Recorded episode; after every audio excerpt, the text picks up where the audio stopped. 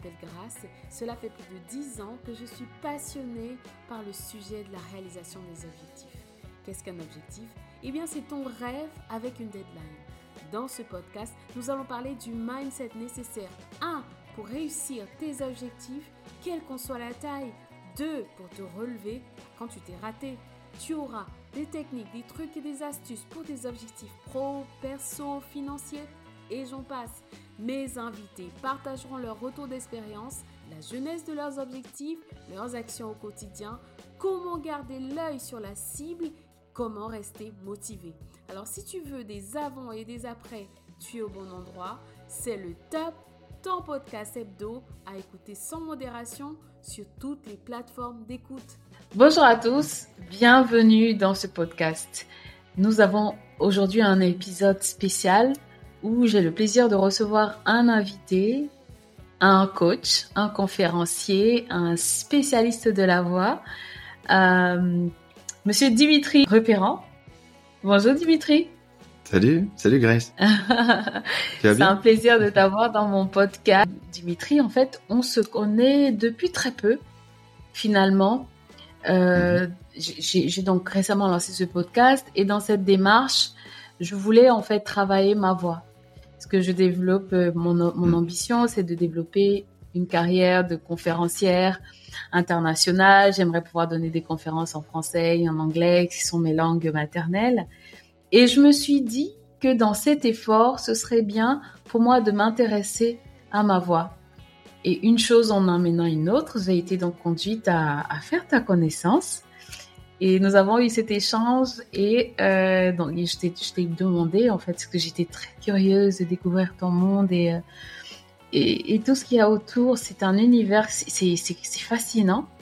Et je t'ai demandé si ça te dirait de venir euh, dans le cadre de ce podcast, voilà, nous parler de ce que tu fais et nous ouvrir un petit peu la porte à ton univers et demande à, laquelle tu as chaleureusement répondu positivement. Et je te remercie mm-hmm. euh, pour ta présence ici aujourd'hui. Avec joie. je te remercie. Alors, euh, À toi. tu vois, je t'ai dit Grace à, l'anglaise, comme je sais que tu vas aller à l'international. Et puis, euh, je te le dirai aussi parfois à la française. Je vais jouer sur les deux tableaux. Les deux marches, absolument. Les deux marches, absolument. Donc, je me retournerai. Si tu dis grâce, si tu dis grace, je me retournerai. Très bien. Donc, Dimitri, moi, j'ai plein, plein, plein de questions à te poser aujourd'hui. Mais j'aimerais qu'on commence un petit peu par euh, te connaître, te connaître. Qui est Dimitri? Où est-ce qu'il a passé son enfance? Comment est-ce que tu es arrivé à, te spécialiser sur, un, sur ce métier? Quelle est la petite histoire derrière tout ça? Alors, donc, euh, je suis parisien, j'ai 33 euh, ans, je suis né en 89, je vais tout raconter. Et, euh, donc, ma mère était russe, mon père était français, et j'ai grandi à Paris. Et très vite, très jeune, j'avais une passion pour, euh, pour la musique, pour le chant. Et donc, euh, à l'âge de 6 ans, ma mère m'a inscrite au conservatoire pour, euh, pour faire de la musique, et notamment dans une petite chorale qui s'appelait l'Atelier Polyphonique. Et là, j'ai commencé à chanter. Et la première année, on a, on a fait un concert. Le, directeur du conservatoire était très ambitieux et il emmenait euh, tous les départements du conservatoire à créer une œuvre, un opéra chaque année. Et donc, euh, je me suis retrouvé à 6 ans au Châtelet, parce qu'en plus, il profitait des infrastructures de la ville de Paris. Donc, au Châtelet, à chanter dans les chœurs de l'Opéra Carmen. C'était un de mes premiers concerts, euh, voilà, que, j'ai pu faire, un de mes premiers concerts. Et ensuite, euh, j'ai passé deux ans au conservatoire. Ma mère, voyant mon plaisir pour chanter, elle, elle voit une affiche pour la maîtrise de Notre-Dame de Paris, qui était une école en fait, où on faisait une sorte de musique-étude, à la fois la moitié du temps à l'école, la moitié du temps dans cette école de, musique reliée à Notre-Dame de Paris. Et je rentre à la maîtrise et je vais y passer dix ans, jusqu'à mon bac. Donc j'ai fait ce, parcours une dizaine d'années. Et très jeune, euh, jusqu'à ce que je mue, j'étais soprano garçon. Les, garçons euh, sont des donc aussi ont des voix de tête, hein, des voix hautes, et donc ils sont comme des les, les, filles et les garçons sont mélangés au départ. Donc j'étais soprano garçon et je j'étais souvent soliste.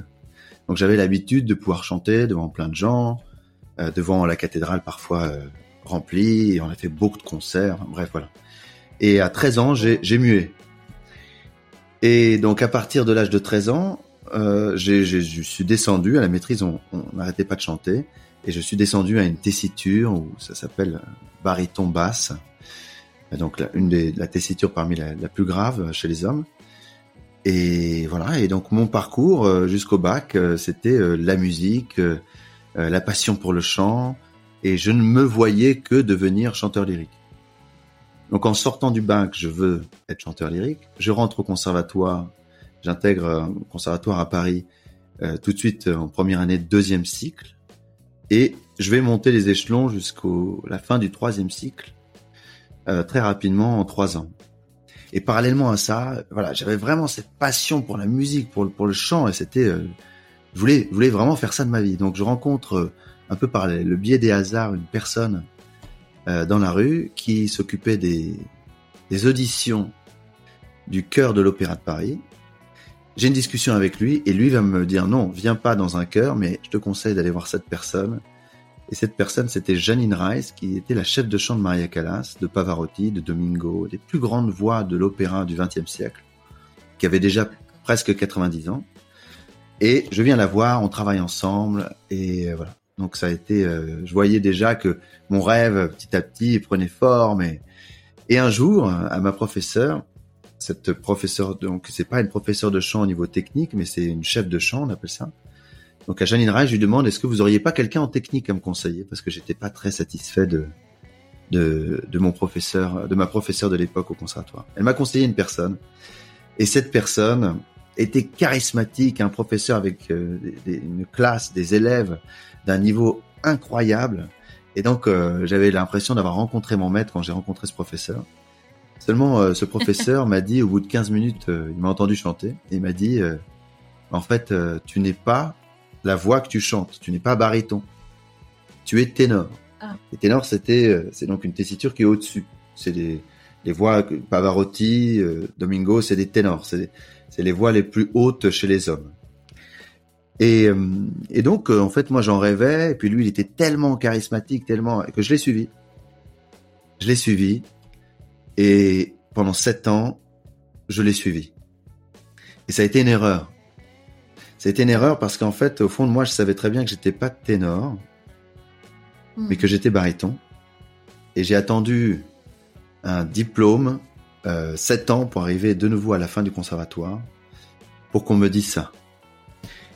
Et là, ça a été un cataclysme dans ma vie. Donc l'histoire, en fait, qui m'a mené à, faire ce que je fais aujourd'hui, c'est que j'ai une passion pour la voix depuis toujours et que euh, il y a eu un empêchement.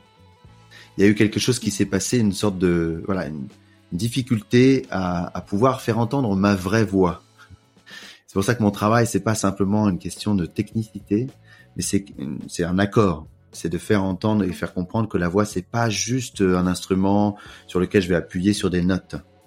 Et que mm. ce qui fait la différence entre quelqu'un qui fait des, des arpèges ou des gammes ou juste euh, sur des notes sur un piano et un musicien, c'est le cœur c'est l'émotion et c'est le lien entre l'intérieur de la personne, sa singularité et l'expression. Et donc c'est la même chose. Moi, je travaille sur cet intérieur et cette expression. Et ce qui a fait ça, c'est que euh, il y a, pendant sept ans, je ne me suis pas écouté. Je me suis pas assez fait confiance parce que l'information, je, je, la connaissais dans ma tête, mais que je, je n'osais pas me faire assez confiance. J'écoutais davantage la voix de mon professeur et ce qu'il disait et ce qu'il pensait de ma voix.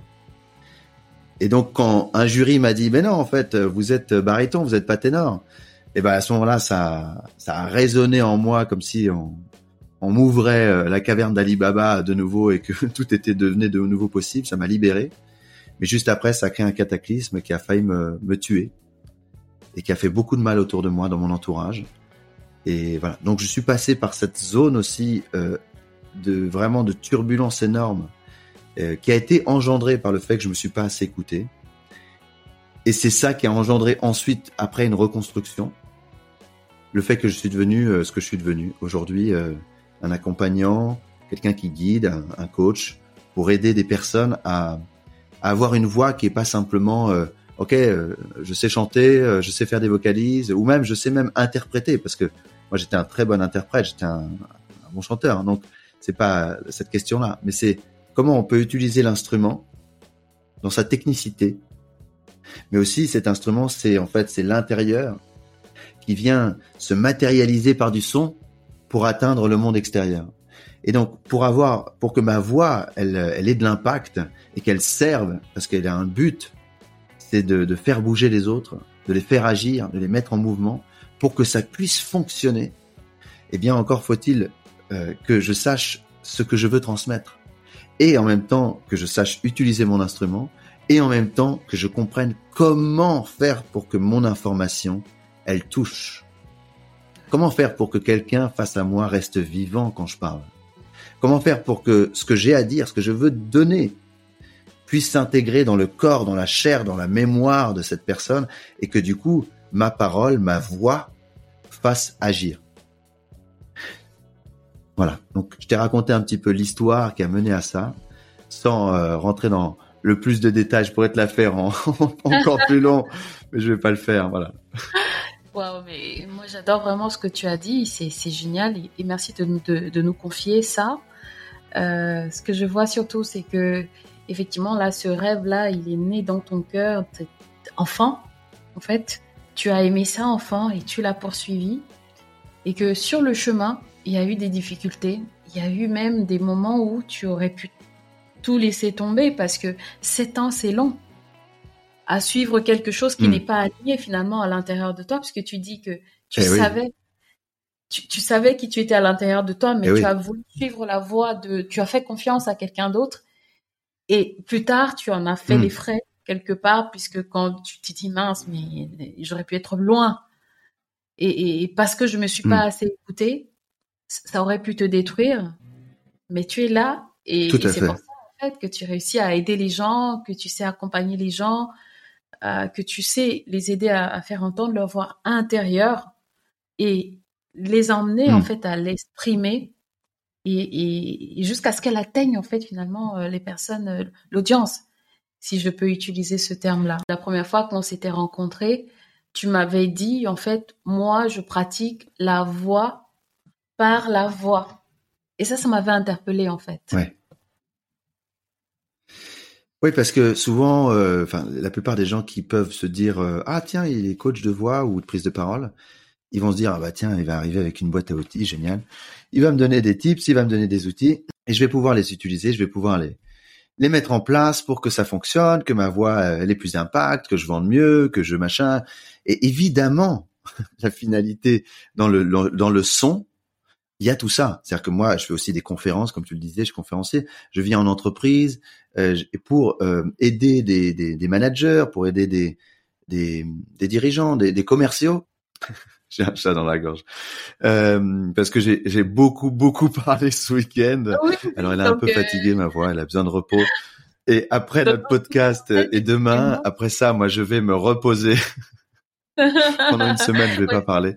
Je, on, reviendra peut-être tout à l'heure. Tu me poseras une question sur ce que j'ai fait ce week-end. Mais, mais pour revenir aux conférences, euh, c'est que je vais aider les commerciaux, les managers, les, les dirigeants à, à plus avoir d'impact, à utiliser leur voix pour euh, pour une finalité qui est très claire. Donc par exemple, si jamais je veux donner confiance à quelqu'un et que je parle comme ça, euh, ouais bah voilà, euh, enfin euh, tu vois ma proposition elle est super euh, bah, je vais pas te donner confiance, tu vois, dans, dans, ma proposition, parce que tu vas, tu vas sentir une sorte de, de, de stress, de rapidité, de, c'est pas du tout quelque chose qui va te donner confiance. Si jamais je ralentis le, le rythme, que j'ai une voix plus posée, et qu'à la fin de, mes phrases ou même des sens, après la virgule ou même un point, ou même à, la fin d'un mot, si je fais un silence juste après, eh ben je tombe et je vais jusqu'au bout de la phrase mais je, je vraiment, il y a cette, sensation que je ferme le sens. Et bah, du coup, ça crée une sensation de stabilité.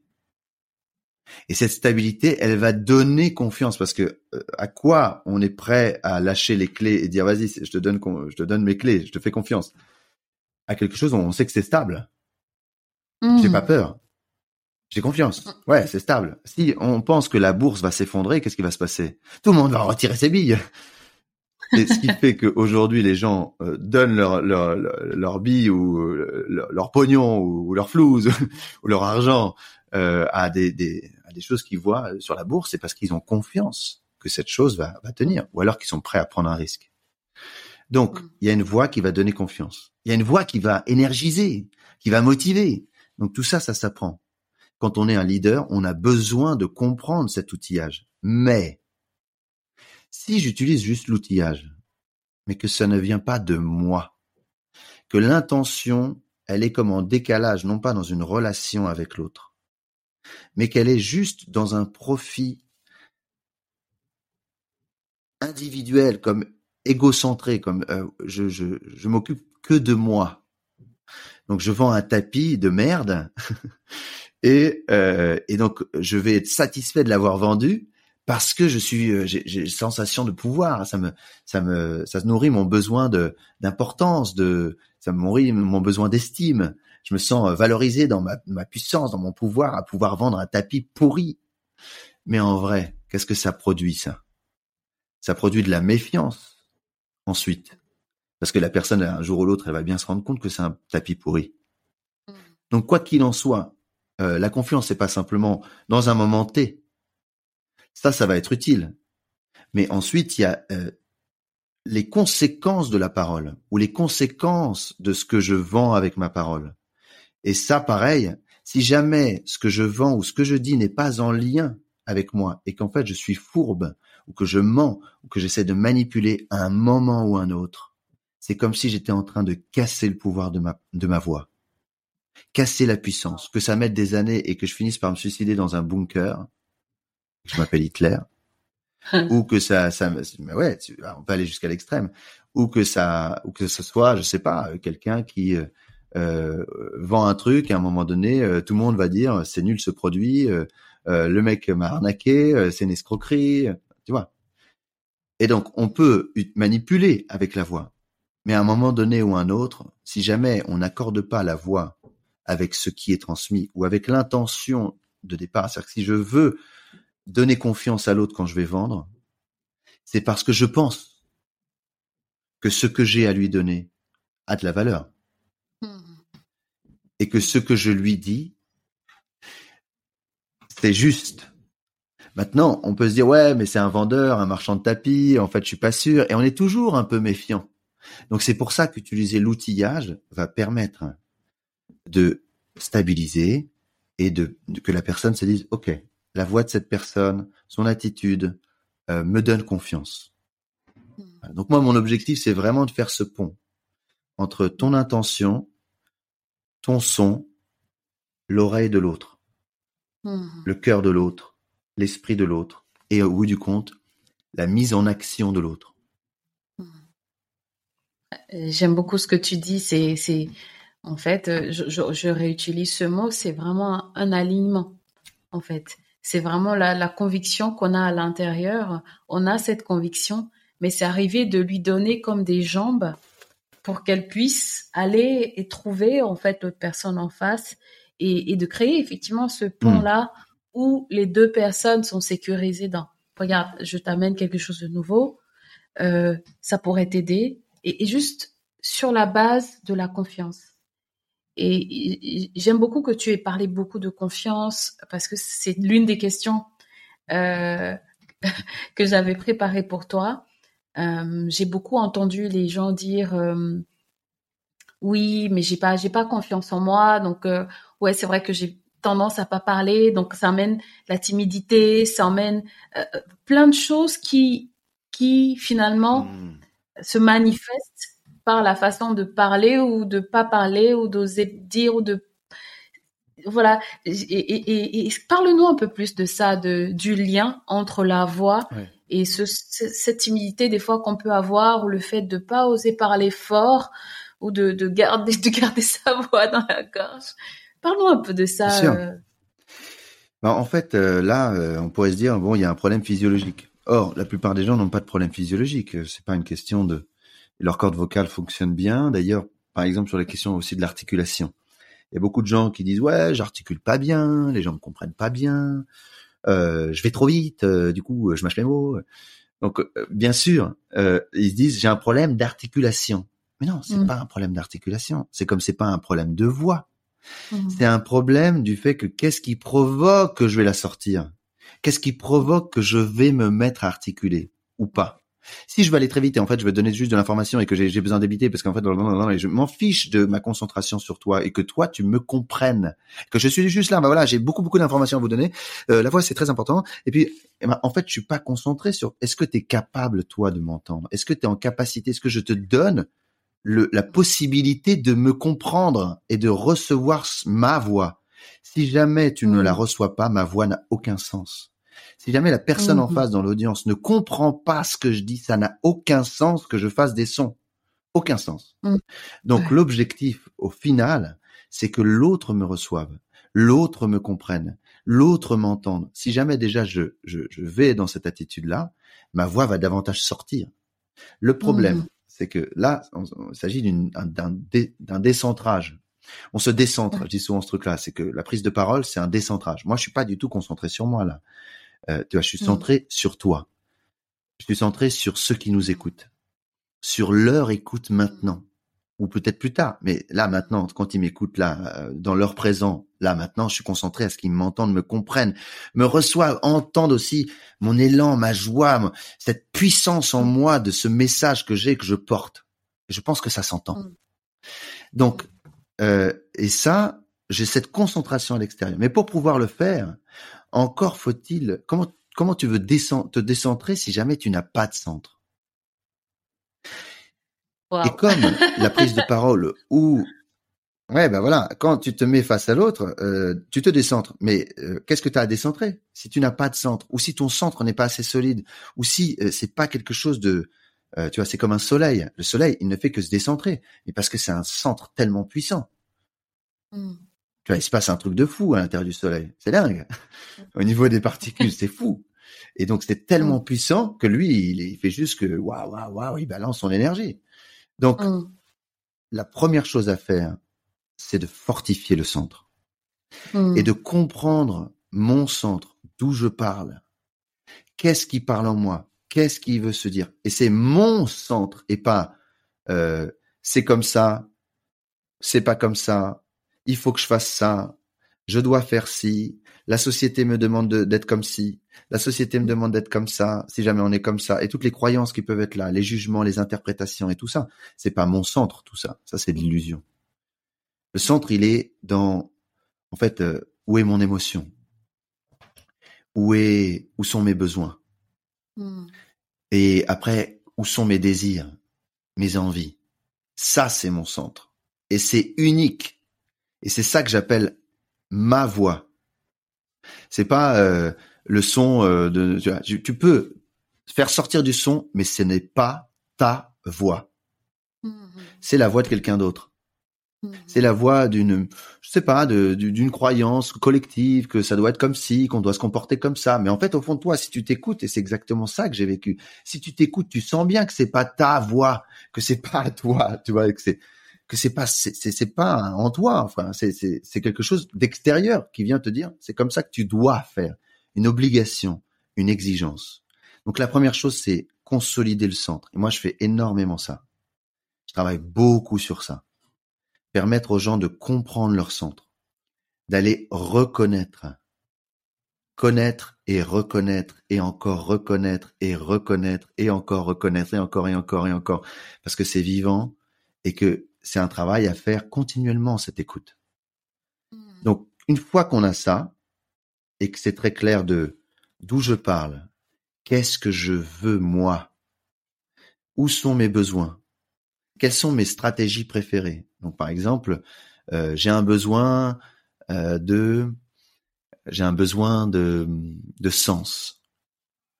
Euh, et je peux écrire un livre sur le sens de, de mon travail et mmh. essayer de le transmettre et me dire mmh. voilà je suis dans une un sens et je mais aussi ça peut être je peux passer du temps avec ma fille mmh. et ça me fait du bien parce que ça nourrit mon sens ça nourrit mon besoin de sens d'être avec elle parce que je vois qu'elle va être après moi et que je suis en train de lui transmettre quelque chose Ou alors, bah, je peux faire un podcast. C'est des stratégies différentes. Il y a des gens qui vont préférer écrire, des gens qui vont mmh. préférer juste être euh, des pères ou des mères de famille. Et donc mmh. ça, c'est qu'est-ce que je veux? C'est pas qu'est-ce que la société dit que je dois faire. Et donc, euh, pour pouvoir réussir à aller au cœur de ma voix, il faut couper l'exigence, il faut couper la culpabilité, il faut couper les croyances limitantes. Et, la timidité, elle vient souvent de ça, du fait que j'ai une mauvaise estime de moi, je ne me fais pas assez confiance, j'ai en moi des paroles qui me dénigrent, me dévalorisent, et je pense que ma voix, ma parole n'est pas si importante. Et du coup, je me tais. Ou alors, c'est parce que j'ai peur. Mais c'est pas de la peur concrète dans l'instant, parce qu'il y a la peur réelle et il y a la peur projetée. Et la plupart d'entre nous ne vivons pas beaucoup de peur réelle, mais énormément de peur projetée. C'est-à-dire qu'on peut avoir peur d'échouer. Mmh. Mmh. On a peur d'échouer. C'est de la projection. Ouais, complètement. Mmh. Tu vois On peut avoir peur du jugement, mais en fait, c'est de la projection. On peut avoir peur de, de notre propre violence, mais c'est pas encore arrivé.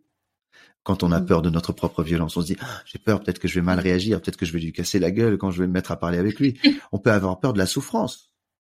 Mmh. Tu vois, c'est projeté. J'ai peur de la souffrance, j'ai peur de souffrir. Mais en fait, en réalité, maintenant, est-ce que je souffre? Non, je souffre parce que j'imagine que je vais souffrir. Mais c'est projeté. Tout à fait. Donc, toute cette peur nous emmène dans le faux. Et si tu es dans le faux, t'es pas dans ta voix. Et ta voix, elle bouge dans l'instant présent, dans le vivant. Et du coup, cette parole, moi, elle grandit, elle bouge. Euh, la façon dont je parle de ce que je fais, ça bouge aussi. Et je peux parfois dire des choses qui sont un peu en contradiction avec ce que j'ai dit avant. Mais parce que c'est comme, comme des étapes. Et on fait tout ça. Mais à un moment T, c'est juste pour moi. Voilà. Waouh. Je m'arrête là parce que tu sais, moi, je peux continuer. Hein. je peux parler pendant des heures. Ouais, je, trouve ça vraiment hyper, hyper intéressant, tout ce que tu as partagé. Donc, euh, effectivement, partir du centre. Ma, question, c'était de dire, euh, mais euh, la, timidité, certaines personnes qui disent le problème de confiance en soi, les gens qui, qui n'osent pas parler ou qui parlent fort, la voix qui reste ici. Et là, oh, et, tu nous emmènes en fait en profondeur dans le, mais tout ça, la racine, c'est le centre. Si on n'est pas aligné, mmh. si on n'est pas centré, en fait, on, on, ne peut pas avoir une voix juste parce que le centre n'est pas, pas, en place en fait. Et, et là, tu creuses euh, toutes les raisons pour lesquelles le, ce décentrage peut avoir euh, lieu en fait. Euh, toutes les peurs qui sont que des projections, qui sont en réalité pas, qui ne sont pas des réalités. C'est terrible parce que on vit quasiment tous dans cette mauvaise utilisation de l'imagination où on utilise souvent, on pense souvent que ce sont des choses négatives qui vont nous arriver, en fait. Et on projette la peur, on projette l'échec, on C'est aussi un processus. et donc, et ce que je retiens du coup de, de, de ce que tu dis, c'est, c'est vraiment, surtout, il s'agit de commencer, avant d'aller travailler la voix qu'on entend, travailler en fait l'intérieur. La voix en soi.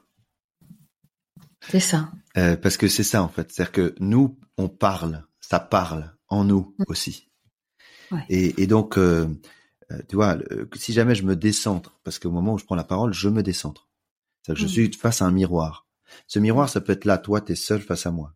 Mais là, je peux imaginer que, tu vois, je te vois, et du coup, je me dis, oh, mais qu'est-ce qu'elle pense, grâce, elle se dit ça de moi, tu vois, euh, tu vois. Donc je vais, je vais être là, euh, projeté et euh, le miroir.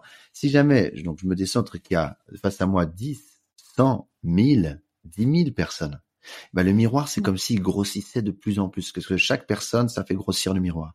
Et donc je suis en capacité de me mettre face à ce miroir quand je suis en capacité de me décentrer. Mais si ce miroir il est là et que mon centre il n'est pas net, il n'est pas fort, il n'est pas il est pas, euh, tu vois, comme un soleil prêt à rayonner. Et ben à ce moment-là, je vois toutes les failles. C'est comme si c'était l'autre et le miroir de ma faille, de tout ce qui est euh, n'est pas comblé en moi, tous les manques, tout, tu vois. Et donc Au bout du compte, quelqu'un qui est timide et qui se dit, euh, qui a peur, il manque de quoi? Il manque de confiance. Hmm. Il manque de confiance, c'est tout. Il a besoin de confiance. Il peut aussi manquer de quoi? D'estime. Il a besoin d'estime. Il peut manquer de quoi? Il peut manquer de reconnaissance. Et je parle pas de la reconnaissance qui vient de l'extérieur. Je parle d'en tant que tel, de la reconnaissance. Et donc, il a besoin de reconnaissance, donc d'aller au cœur de se reconnaître d'abord. Hmm. Et je disais ça euh, pendant le séminaire. Donc, euh, ce week-end, j'ai fait un séminaire. Mon premier, euh, mon premier séminaire de deux jours que j'organise j'organisais en solo. et, et, donc, pendant ce séminaire, je disais que la voix, je me posais cette question. Où naît la voix? Hmm. À ton avis, toi, où elle naît la voix? C'est vrai que si, si je devais répondre à ta question dans, dans notre échange, moi je suis, en, je suis en découverte énormément. Et ce que tu disais tout à l'heure de dire que de toute façon on parle en fait, on parle de toute manière. Mais oui, c'est inné en fait. On se pose pas la question, on parle. Donc on se pose pas tellement la question de, de comment ça se fait qu'on parle. On ouvre la bouche, on parle. Et, hmm. là, je suis en, train, en pleine introspection en fait de me dire que c'est vrai. C'est quoi? C'est est-ce que c'est mes parents? Est-ce que c'est ma culture? Est-ce que ce sont mes origines? Est-ce que ce sont les études? Est-ce que peut-être une composante de tout ça? Je sais pas. Je sais pas en fait te répondre. C'est pas peut-être, c'est sûr. Euh, de toute façon, on est la composante de tout ce qu'on a vécu.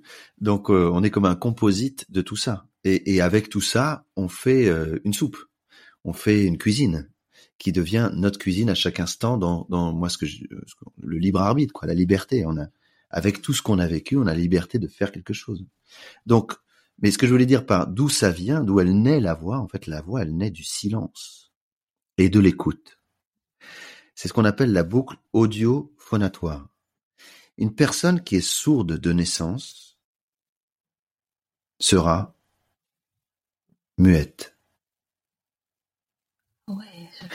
il y a des exceptions qui confirment la règle. Il y a des gens qui en fait ont pu avoir une voix, comme une femme que j'adore, que j'ai interviewée d'ailleurs, qui s'appelle Virginie Delalande, qui est sourde de naissance et qui a passé 20 ans auprès d'orthophonistes pour avoir une voix. Et aujourd'hui, elle a une voix, mais une voix qu'elle n'entend pas elle-même. Elle est incapable d'entendre sa voix. Et c'est comme un contre-exemple, mais elle a pu créer cette voix par un autre biais, en allant euh, comprendre que pour faire un A ou un O ou un R, il faut qu'elle fasse ce geste et que ça fait, ça crée ces sensations. Et donc en fait, elle, ça, son radar, c'est de la sensation physique pour pouvoir créer la voix. Mais elle a pu développer ce truc-là parce qu'elle avait en face des gens qui avaient une oreille. Donc c'est comme si elle avait une oreille externalisée qui était ses orthophonistes. Mais mhm. sinon, s'il n'y a pas d'écoute, il n'y a pas de voix. Et c'est pour ça que nous, on a aussi la voix de, de nos parents, de notre culture. On a aussi la voix de, euh, voilà, de, un accent qui vient d'un certain endroit ou d'un autre. Et puis aussi un accent qui vient d'une certaine culture aussi, de dire éducative, tu vois. Où euh, il y a des gens qui vont parler davantage avec, euh, tu vois, ça, parler davantage dans la bouche. Euh, donc est-ce qu'il y a, y a quelque chose un petit peu un peu snob aussi euh, qui s'installe? Ou alors il y a des gens qui sont davantage dans le nez. Il y a des cultures qui vont davantage aller dans le nez. Et d'autres qui vont davantage aller à derrière. Enfin bref, donc tout ça, c'est aussi ce son qu'on commence à développer, à faire bouger dans notre instrument. Il est, il est, il vient de l'oreille. Il vient du fait qu'on a écouté. Et donc, pour que notre voix, la mienne, à moi, que à chaque instant la mienne, parce que la mienne, elle bouge, comme je disais. Mm. C'est pas la mienne d'hier, n'est pas la mienne d'aujourd'hui. Donc mm. la mienne vivante. Comment je fais? Je rentre dans l'écoute et le silence de moi. Je me tais mm. et je m'écoute. J'écoute ce qu'il y a en moi. Donc l'introspection, c'est plus que nécessaire.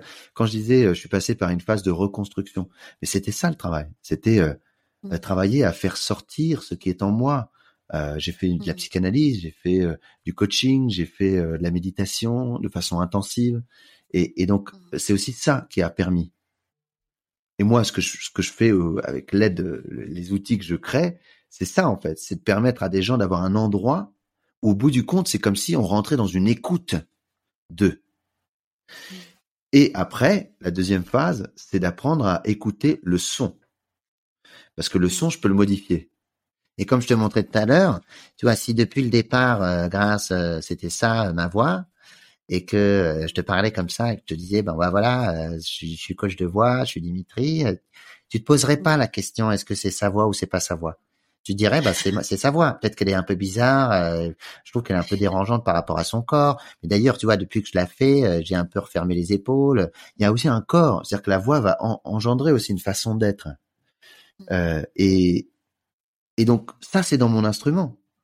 Une fois que je comprends qu'avec mon écoute, je peux transformer ma voix au niveau du son, je peux aussi développer davantage une, une signature vocale. Il y a des gens qui vont quitter un accent parce qu'ils ne veulent plus de cet accent et que mmh. aujourd'hui, je ne veux plus de cette inscription-là. Il y a des gens qui vont quitter le nez parce qu'ils en ont assez d'être à cet endroit.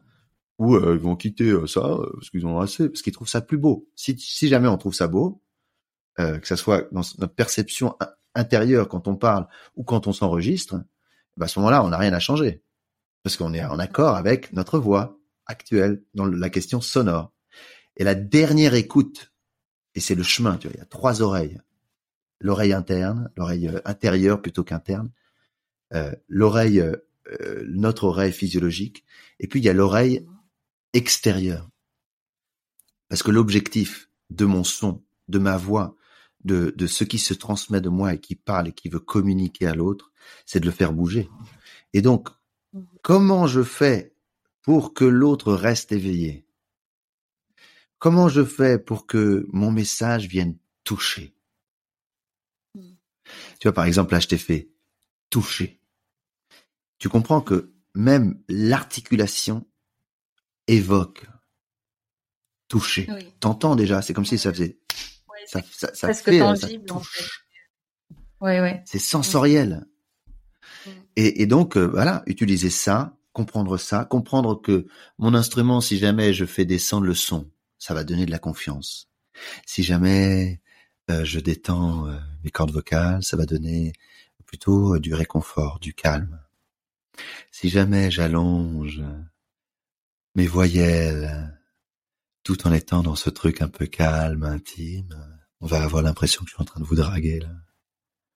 Et qu'il y a quelque chose un peu de séduisant, n'est-ce pas? Qui veut séduire. Complètement. Et donc voilà, donc tout ça, c'est, c'est, après c'est de la technicité vis-à-vis de cette oreille. C'est mmh. je prends soin de l'oreille de l'autre. Mmh. Je ne cherche pas, d'ailleurs, je, dis ça souvent parce que beaucoup de mes collègues, beaucoup de mes confrères et beaucoup de personnes cherchent à capter l'attention. Mmh. Le mot capter, l'étymologie du mot, ça veut dire prendre ou saisir. Donc ça a aussi engendré captif capturer. Si je veux te capturer, est-ce que je, je, en fait, je, je ne veux pas te posséder? Est-ce que je ne veux pas prendre possession de toi? Donc quand je veux capter l'attention, en fait, d'une certaine façon, en tout cas, peut-être pas de façon euh, intellectuelle euh, consciente, les gens se disent pas ouais je veux, mais en fait qu'est-ce qu'ils veulent? Ils, ils, ont besoin d'attention, ils ont besoin de reconnaissance. Ils se disent l'autre est un objet qui va me donner ça. Je vais le saisir. Je veux saisir son attention parce que ça va me donner du pouvoir et que j'ai besoin de reconnaissance. Et énormément de gens font ça, jusqu'aux personnes qui sont aujourd'hui euh, des dirigeants, euh, jusqu'à Poutine par exemple actuellement. Où en fait, euh, alors lui, il cherche à, à capter l'attention par les armes. C'est une voie extérieure, d'une certaine façon. et mais mais mais disons, pour reprendre, c'est que si jamais, au lieu de vouloir capter, si jamais je me concentre à vouloir rendre vivant la personne qui m'entend, faire que mon message ne soit pas juste mon message, mais que mon message vit et qui prenne vie hors de moi. Et c'est ça le potentiel de la voix. C'est un pouvoir d'influence énorme. Et c'est comme un déploiement de soi. Mon message est mmh beaucoup plus important que Dimitri. Moi n'est mmh. pas important. Honnêtement, si on se souvient plus de moi, je m'en tape. Je m'en fous. En revanche, si mon message aura fait des, aura cultivé, aura engendré des choses qui ensuite seront transmises, transmises, transmises, transmises, transmises, transmises, transmises, et comme ça, transmises, comme ça, sans possession, mais comme un relais, un relais, un relais, un relais, un relais. Et ben là, en fait, mon âme, et en tout cas c'est ça que je crois, là, elle sera heureuse. Hmm. Parce qu'en fait, l'important n'est pas l'ego, mais ce qui se, ce, ce, qui traverse et qui, ce qui se donne par l'être. Voilà. Bon, hmm. je m'enflamme, hein, tu vois bien. Et ça brûle en moi, ça brûle en moi, et ce message brûle en moi. Donc c'est exactement ça. Je me dis, on entend la passion, euh, la passion effectivement de, de ce que hmm. tu fais, de, de, de ton travail, et je me, je suis en train de me dire, mais euh, un seul podcast, ça va pas être assez parce qu'il y a tellement de, il y a tellement de questions qui me viennent et je pense aussi qui, qui viennent à tous ceux qui nous entendent de, de dire oui. Alors tu as parlé de, tu as parlé de tellement de choses. Tu as parlé des trois axes de du soi intérieur, de, de la voix, l'instrument, de de l'audience en fait, de de de, comment la, la, voix extérieure. Tous ces ces axes là, c'est, je pense que ça peut être des sujets à part entière de, de podcasts, hmm. tellement il y aurait à dire dans tout ça. Et, euh, et, et, je te remercie beaucoup pour euh, pour tout ce que tu, tu, tu nous partages. on a, moi, j'apprends énormément. Euh, quand je suis venue près de toi et que je me suis commencé à, te poser des questions en fait sur ce que je, sur ma recherche, j'étais absolument loin, très très loin d'imaginer qu'il y avait tout ça en fait. Et pour moi, ça fait vraiment hmm. sens. Ça fait vraiment sens. Et, hmm. qu'est-ce qui fait qu'aujourd'hui, euh, on ne fait pas, ne serait-ce qu'à l'école, il n'y a pas de, de, de, cours ah ah, voilà. sur ça. C'est juste du chant, euh, mais, mais, mais plat, quoi. La chorale, c'est, qu'est-ce qui fait qu'il y a cette absence-là de, de, de, parce que pour moi, c'est un tout finalement, mais comment on justifie qu'aujourd'hui ce soit aussi absent, cette, je crois que ce qui euh, régit la plupart du temps euh, nos sociétés, euh, c'est la peur, la peur projetée. Hmm. Et, donc, alors après, on peut se dire oui, mais sans peur projetée, il n'y a pas de prévoyance, on n'envisage pas le risque. voilà, on peut se dire ça, hein. et que gouverner, c'est prévoir. Hmm. Or, prévoir, c'est un leurre, parce qu'en prévoir, tu ne peux pas prévoir. Tu peux juste hmm. imaginer ce qui potentiellement pourrait se passer, mais prévoir jamais. D'ailleurs, c'est pour ça que la météo, euh, euh des prévisions. C'est pas, c'est pas à chaque fois. Ah ouais, tiens, il va pleuvoir, mais non, il fait soleil, tu vois. Donc euh, c'est pas quelque chose, c'est une prévision. On prévoit, mais mais euh, ça veut pas dire que on prévoit réellement. On imagine un potentiel. Donc potentiellement, voilà, la météo pourrait dire ça. Potentiellement euh, demain, il va faire soleil. Potentiellement la semaine prochaine, il pourrait faire. Voilà. Normalement, on pourrait plus parler comme ça normalement. Tu vois. Après, selon toutes les statistiques, euh, nous prévoit. donc bon, mais donc la plupart, pour revenir à cette question-là, la plupart des sociétés euh, sont régies par la peur. Et, et dans du coup, ce qu'on transmet, notamment chez les enfants, il y a ça énormément, la peur, et on enferme l'enfant dans des cadres parce qu'on pense que euh, et bah, euh, mais dans des cadres qui sont qui sont pas des cadres qui lui permettent de, disons, d'exprimer sa liberté, de comprendre, parce que mon corps est un cadre, mes besoins sont un cadre.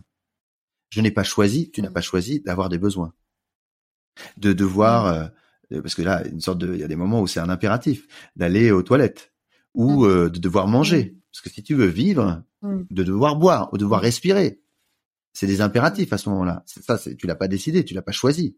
Donc ça, euh, c'est des cadres qui sont là. Mais quand on met des cadres qui sont des croyances, des, euh, des illusions, mmh. qui sont pas des cadres réels. Mmh. et eh ben à ce moment-là, qu'est-ce qui se passe? Eh bien, en fait, on, on enferme. Et malheureusement, aujourd'hui, euh, l'éducation nationale, je pense qu'elle a vraiment un énorme travail à faire. Et moi, j'y pense de plus en plus à aller euh, toquer à la porte, aller euh, aller aider euh, d'une façon ou d'une autre. On a, on a commencé à m'appeler auprès de certaines écoles un peu hors programme pour venir. Mais après, moi, ce que j'ai à transmettre, j'aimerais que je sois pas le seul à transmettre, tu vois. Parce que, encore une fois, je m'en fiche d'être au, au sommet, tu vois, Dimitri, voilà, ah, on veut tous savoir Dimitri. je pense que le message que j'ai est tellement important que euh, s'il y avait plein de personnes qui faisaient ça, et c'est pour ça tous mes confrères, mes, mes consoeurs, moi j'adore me mettre en relation avec les gens qui font le même métier que moi. J'adore euh, me nourrir aussi de leur approche, de leur vision. Enfin, j'adore ça et je trouve ça magnifique parce que je n'ai pas peur. Mm. J'ai pas mm. peur. J'ai pas peur qu'on me pique mon boulot. Mm. Et, et j'ai confiance. Et donc pour moi, le nœud, le nœud, il est là. C'est comment on pourrait apprendre à l'école à d'abord se reconnaître en tant que tel, soit Comment vous vous sentez Si jamais c'était la première question qu'on demandait à l'école le matin, comment vous vous sentez là maintenant? Et juste faire un, tu vois, une météo actuelle, pas euh, prévisionnelle, mais juste là, comment vous vous sentez maintenant? Et après de, développer la, conscience de, ok, moi je me sens comme ça, j'ai des besoins, j'ai des cadres qui sont les miens et que qui sont comme des impératifs en moi, je peux pas les enlever, sinon je meurs. Et l'autre aussi a la même chose. Et donc après avoir mmh. des cours de communication, de comment en fait je, je mmh. me mets en lien, je communique et je, je, trouve cet endroit. Et donc après il y a des techniques qui ont été développées. Il y a la communication non violente. Moi je me suis formé à ça, c'est merveilleux. Je conseille tout le monde de se former à la communication non violente. C'est tellement magnifique cette technique et euh, cette approche. C'est presque Marshall Rosenberg disait que c'était comme un, un, outil sociétal pour lui de transformation de la société. Et c'est vrai. Si on intégrait ça à l'école, et le monde serait complètement différent. Donc évidemment qu'il y, a quelque chose à faire, mais pour l'instant, je crois que c'est la peur. Donc plus nous personnellement on développe la confiance, voilà le, le message que je transmets. Plus je le partage, plus j'aide des gens à développer ça, qu'ils soient des enfants ou des adultes. Au bout du compte, euh, c'est quand même développer cette chose-là. Hmm. Plus Super peut-être que la société, les gouvernants, tout le monde va petit à petit bouger vers plus de confiance et donc mmh. une capacité à être plus résilient parce qu'en fait la mmh. confiance c'est aussi cette cette idée que je suis capable et de faire face à ce qui se passe. C'est pas mmh. juste euh, parce qu'il y a souvent une distinction mauvaise. justement, je veux faire une distinction parce qu'il y a souvent une sorte d'alliage entre la confiance et la certitude. Il y a beaucoup de gens qui disent ouais j'ai confiance, mais en fait ce qu'ils veulent dire c'est que je suis sûr. Ce qu'ils pensent dans leur tête c'est que je suis sûr. Hmm. Or, la certitude n'existe pas. À part hmm. sur certaines choses qui sont physiologiques, euh, émotionnelles, euh, qui sont des certitudes dans l'instant présent. Mais ça, je le sais, je le sens hmm. en moi. Mais après de dire ouais, je sais que t'es comme ça, ou euh, je sais que je vais y arriver dans le futur, bah non, en fait, t'as pas de certitude. En revanche, tu peux avoir confiance. Tu peux avoir confiance que tu peux y arriver. Et que même si tu vas pas y arriver cette fois-ci, eh ben, cette fois-ci par ton échec, ça va te donner un moyen de peut-être y arriver la prochaine fois. Et si tu continues à faire l'effort et que les circonstances aussi sont propices, parce que si tu meurs dans l'effort, bah, tu, tu ne seras pas y arriver au bout du compte. Hein.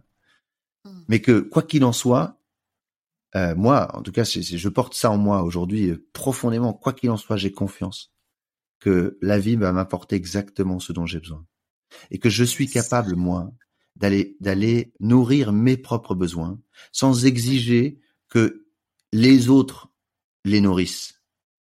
Hmm. Et ça, je pense que c'est aussi quelque chose de très important. Ouais, super. Wow, j'aime beaucoup ce que tu dis et je suis complètement, je suis en accord avec ça. Et euh, c'est génial. Moi, je vais te réinviter parce que j'ai tellement de questions et, et je me dis mince, on va avoir un podcast qui va durer trois heures. Non, on va pas saouler les gens. mais on va donner envie de, de, de, que tu reviennes, de t'écouter à nouveau. Et euh, avant d'aller vers la, mes dernières questions, une ou encore une question peut-être pour quelqu'un qui viendrait te voir euh, ou alors me voir en tant que coach et qui me dirait comment je peux faire? Je trouve que je parle pas fort. Est-ce que est-ce qu'il y a des techniques pour euh, juste travailler ça?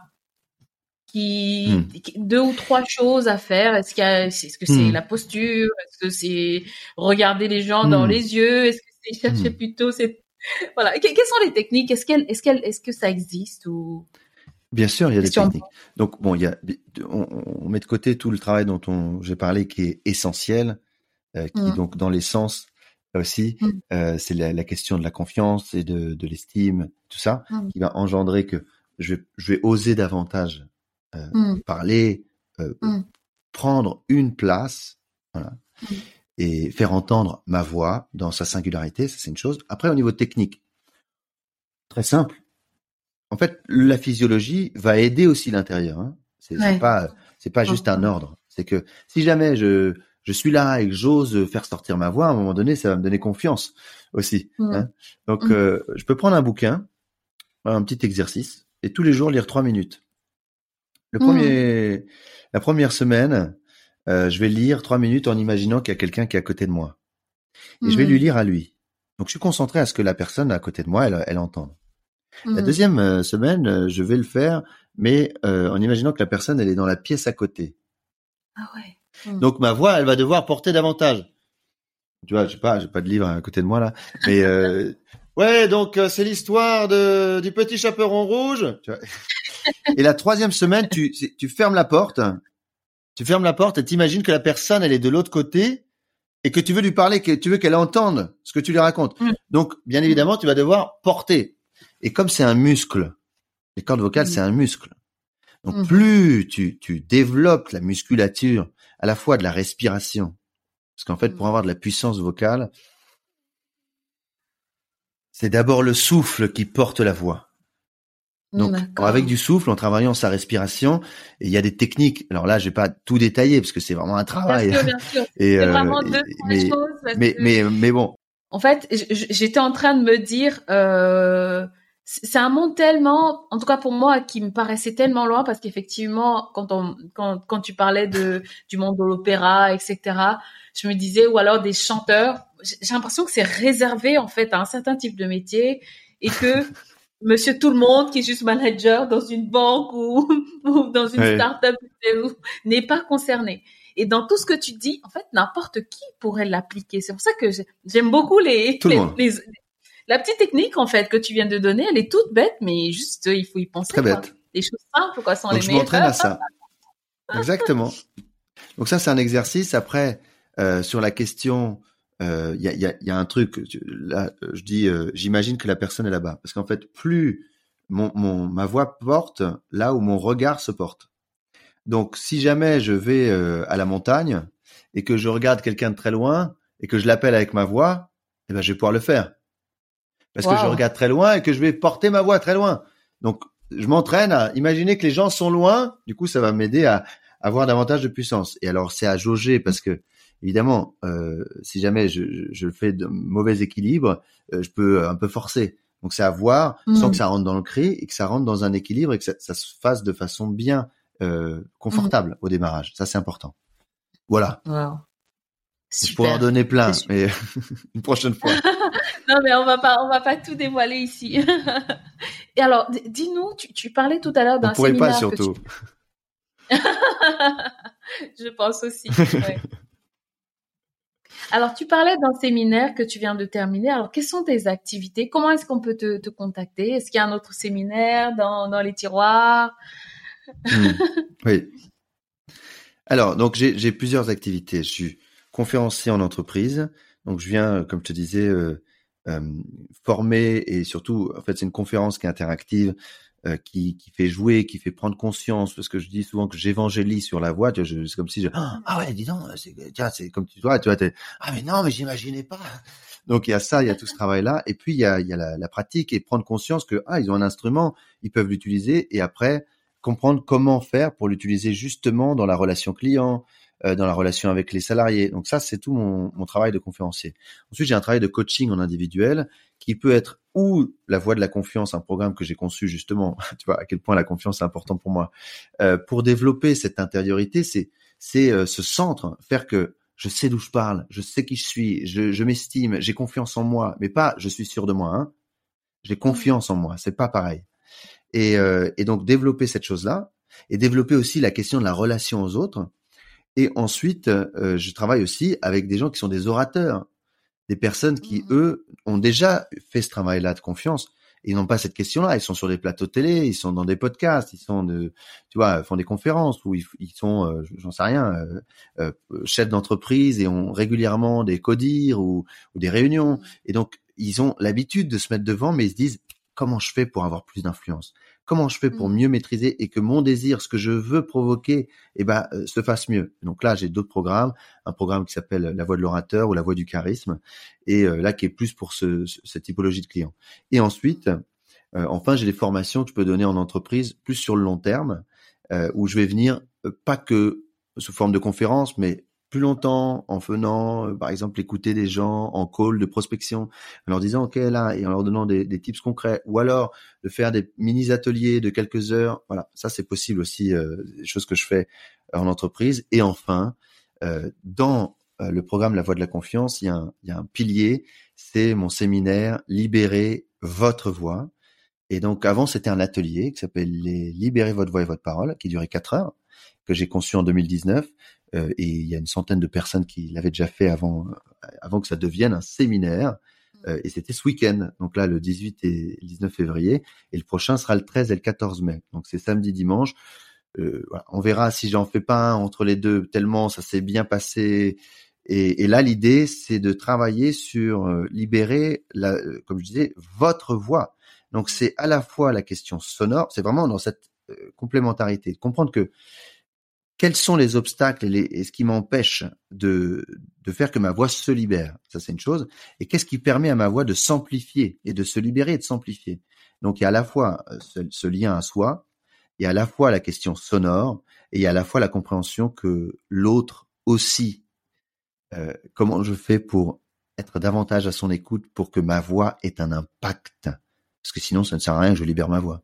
Juste à me défouler. Donc euh, et ça, euh, ce séminaire, enfin là, c'est un petit comité, c'est vraiment un travail de profondeur, de, enfin, euh, je je vais bientôt sortir un, un petit teasing de ce truc-là parce que ce qui s'est passé, il y avait quelqu'un qui était là pour enregistrer en vidéo. Et, et je pense qu'il y a que les gens qui peuvent parler de, de cette expérience. Parce que j'ai construit un travail qui est né de de mon expérience de, de comédien, de chanteur, de boxeur euh, et mon expérience personnelle de vie, euh, ce qui s'est passé sur ma voix intérieure que j'ai pas osé révéler, mais aussi des proches autour de moi qui ont fait des tentatives de suicide, ou qui ont fait des burn-out, ou qui ont eu des maladies, bref. J'ai vu tout ça et je me suis dit, merde, ça serait tellement important d'avoir un espace où on puisse enfin se révéler. Et que ce soit un espace où on se en sécurité, où, où, on puisse euh, librement, comme dans une salle de sport, se défouler, faire sortir sa rage si on en a, et pouvoir la dépasser, et aller au-delà, et retrouver la joie profonde en nous. Et, et voilà. Et en fait, euh, donc c'est un mix à la fois entre les choses techniques et cette question vraiment de libérer ma voix dont j'ai parlé tout au début. Waouh, j'adore. J'ai envie de faire chaque mais, mais, mais, moi, cette année, mon objectif, c'est c'est un de mes objectifs, c'est effectivement de, de, muscler un petit peu ma voix. Donc, c'est vraiment des choses qui me parlent. Mm. Et euh, ouais, il y a tellement, ici, c'est un monde euh, à part. Et euh, heureusement qu'on a déjà des, des, personnes comme toi qui ont autant de passion et, voilà, qui sont là en, en, engagées à aider les autres à, à se retrouver, à, voilà, à faire entendre leur voix et surtout à partager ce qu'ils ont aux autres en fait. Et euh, tout ça pour qu'on ait un, un, monde meilleur, tout simplement, qu'on vive mieux ensemble. Merci beaucoup. Mm. J'ai encore tellement de questions à te poser. Merci, grâce. ça sera pour une prochaine fois. Parce que ça sera pour une prochaine fois. J'ai noté tellement de choses là. J'étais en train d'écrire tout le temps, d'écrire tout le temps parce que c'est absolument passionnant, Dimitri. Donc, on mettra toutes les informations pour te contacter euh, au, dans, dans, le descriptif de ce podcast. Et est-ce que tu aurais un petit mmh, mot de fin à, pour notre audience euh, Allez, là, c'est ouais. vraiment ton, ta minute, euh. Bah, mon mot de fin, c'est simplement... Merci.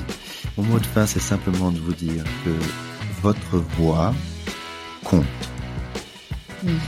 Et que votre mission, de travailler à faire qu'elle compte davantage. Voilà. Au travail. Wow. ça, ça pourrait être euh, juste un petit, un petit jingle à appuyer. Euh. C'est magnifique. Merci beaucoup. Merci beaucoup.